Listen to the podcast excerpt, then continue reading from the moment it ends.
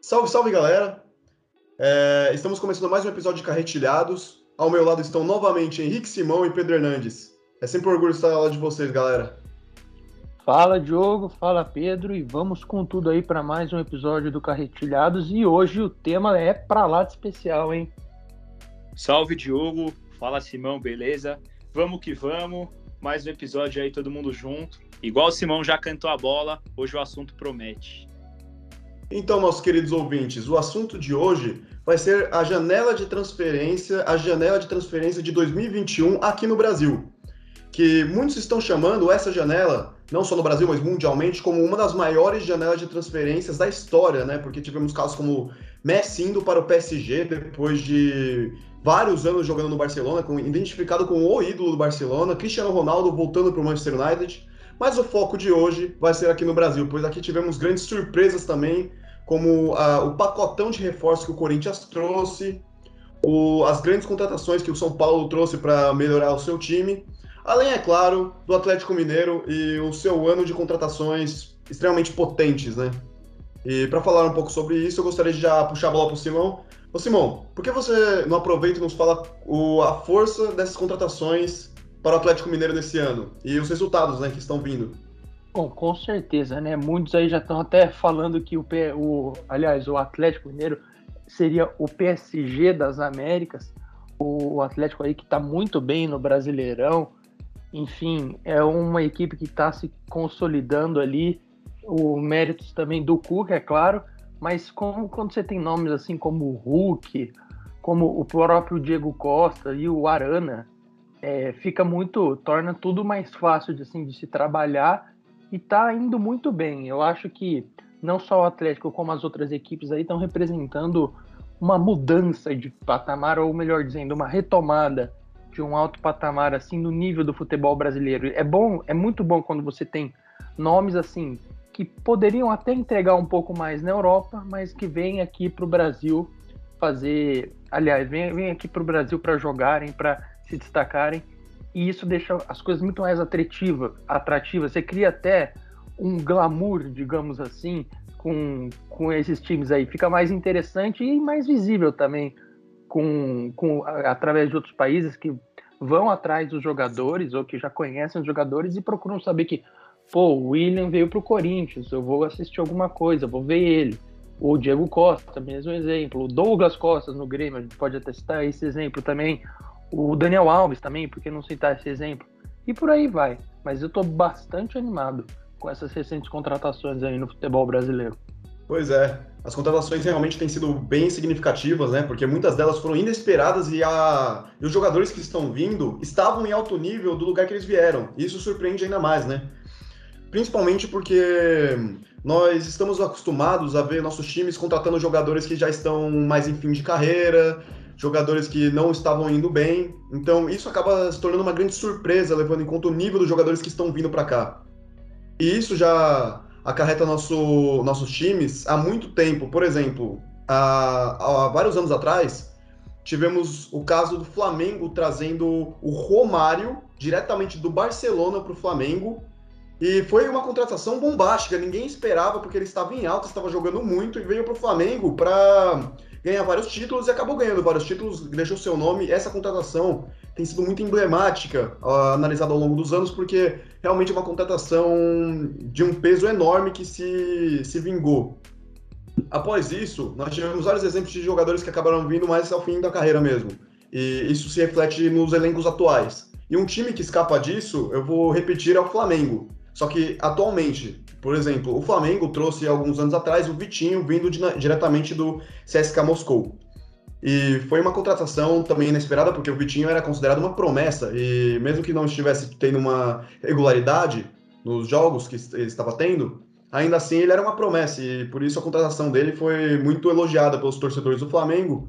E nós sabemos que o Vitinho acabou não se mostrando o que se esperava dele no Flamengo. Mas posteriormente a ele, tivemos Gabigol, Gerson e também Pedro. Três contratações que foram muito importantes para o Flamengo atual e que com certeza os torcedores ficaram orgulhosos de saber que o time contratou eles, pois eram grandes nomes, jogadores que, por exemplo, no caso do Gabigol, que não estava bem, não estava indo bem na Europa, mas ainda assim, tipo, tinha total potencial para jogar aqui no Brasil e fez grandes temporadas. O caso do Pedro, que também era uma promessa e, a, e também tem um grande futuro, e o do Gerson, que já voltou para a Europa, porque todos perceberam o potencial dele enquanto ele jogava no Flamengo, enquanto ele mostrava que o futebol dele era muito mais do que o futebol de uma, uma promessa que não vingou.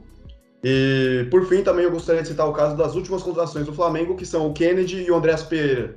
Duas contratações de jogadores relativamente jovens que vieram diretamente da Europa. Kennedy, jogador que pertence ao Chelsea, e Andreas Pereira, jogador que pertence ao Manchester United. E são jogadores que com certeza devem fazer o time do Flamengo ficar mais forte e mais perigoso no confronto contra seus adversários diretos. Já queria aproveitar esse gancho de pacotão de reforços para falar com você, Pedro. Por que você não nos diz como está o caso do, o caso do Corinthians, com, que vem trazendo reforços é, bem significativos para uma reconstrução do time que não começou bem a temporada, mas que já está mostrando o, já está mostrando o potencial novamente? Então, você viu, Diogo? O Corinthians surpreendeu todo mundo aí com o seu pacotão de reforços. Eu acho interessante como as contratações elas são pensadas a longo prazo. Então você citou aí os exemplos do Flamengo, é Gerson, Pedro, Gabigol, jogadores que não chegaram nessa janela nessa temporada de 2021, chegaram um pouco antes, mas como o efeito vem lá na frente. Então são jogadores muito importantes aí que ajudaram o Flamengo em várias conquistas. Tem Campeonato Brasileiro, Libertadores e por aí vai. Então é legal ver contratações a longo prazo. Então aproveitando aí para pegar esse gancho, eu vejo que as contratações do Corinthians elas são bem a longo prazo, porque o Corinthians não disputa nada esse ano a não ser uma vaga na, na Libertadores da América do ano que vem.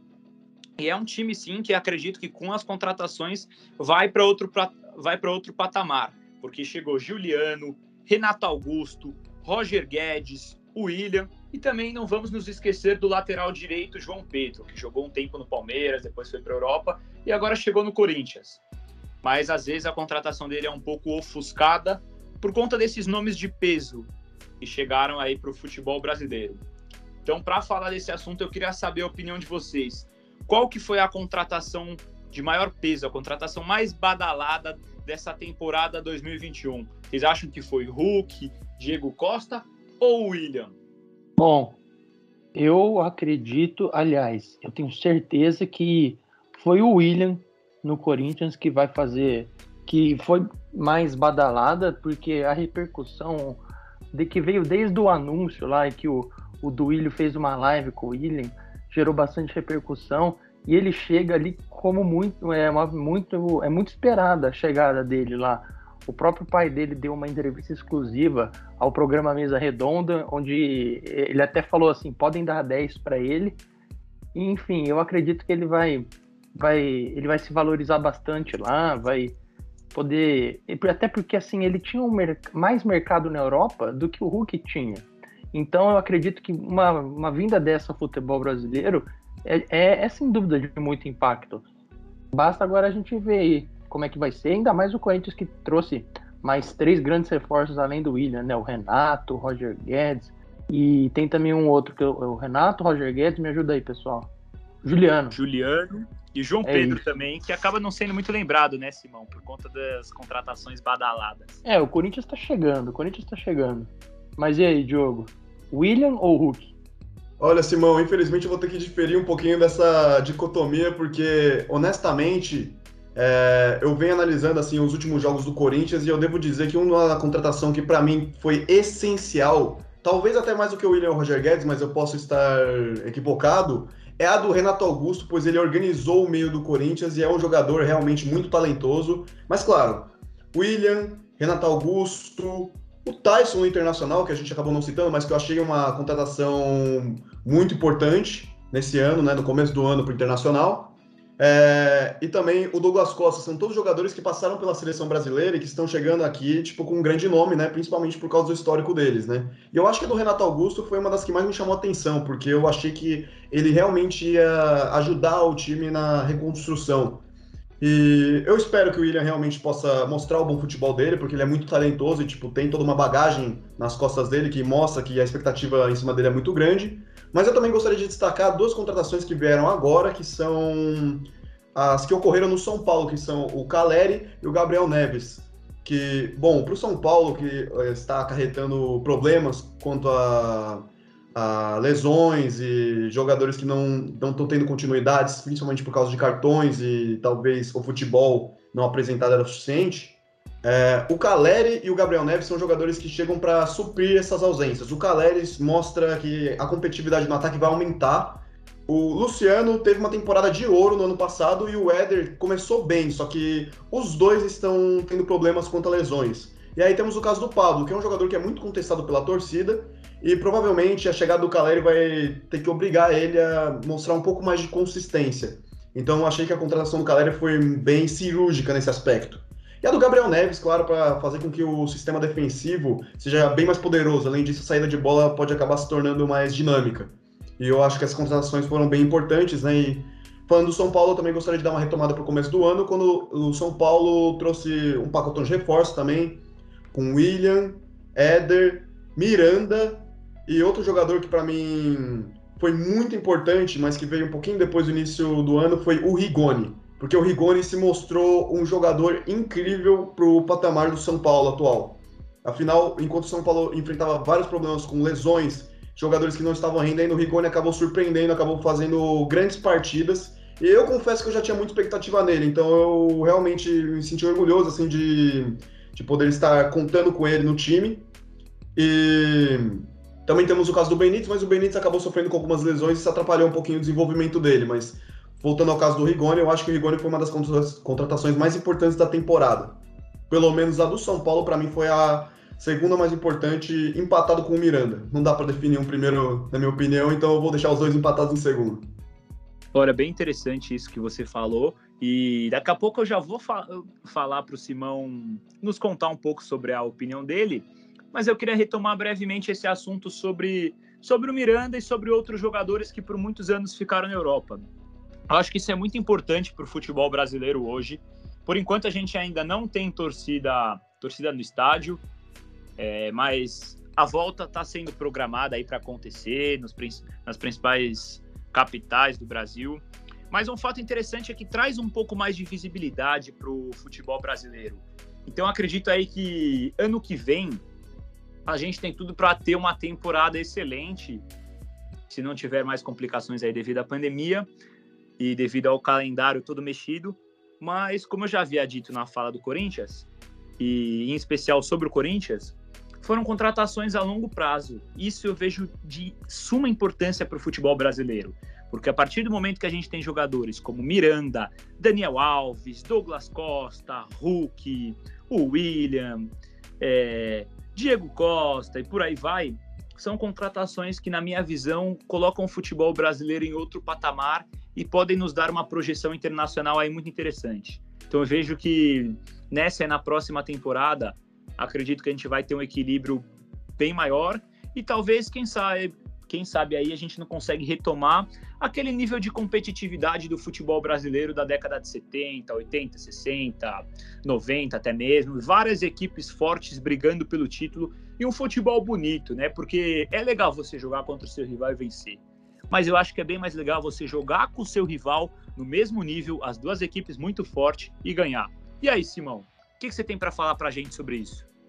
Não tenha dúvida. Eu acho que, como eu também falei aqui, essas contratações, essa na temporada, digamos assim, né, que o, o, isso eleva muito o nível do futebol brasileiro. Ter peças como essas, assim, que apesar de serem algumas um pouco, pouco assim de mais idade, pensando na carreira do jogador, ter jogadores assim que têm mercado na Europa, ainda tinham um pouco vindo jogar no Brasil, é fenomenal. Não tem assim é, muito o que discutir, porque com certeza você torna o futebol o esporte mais atrativo aqui no Brasil.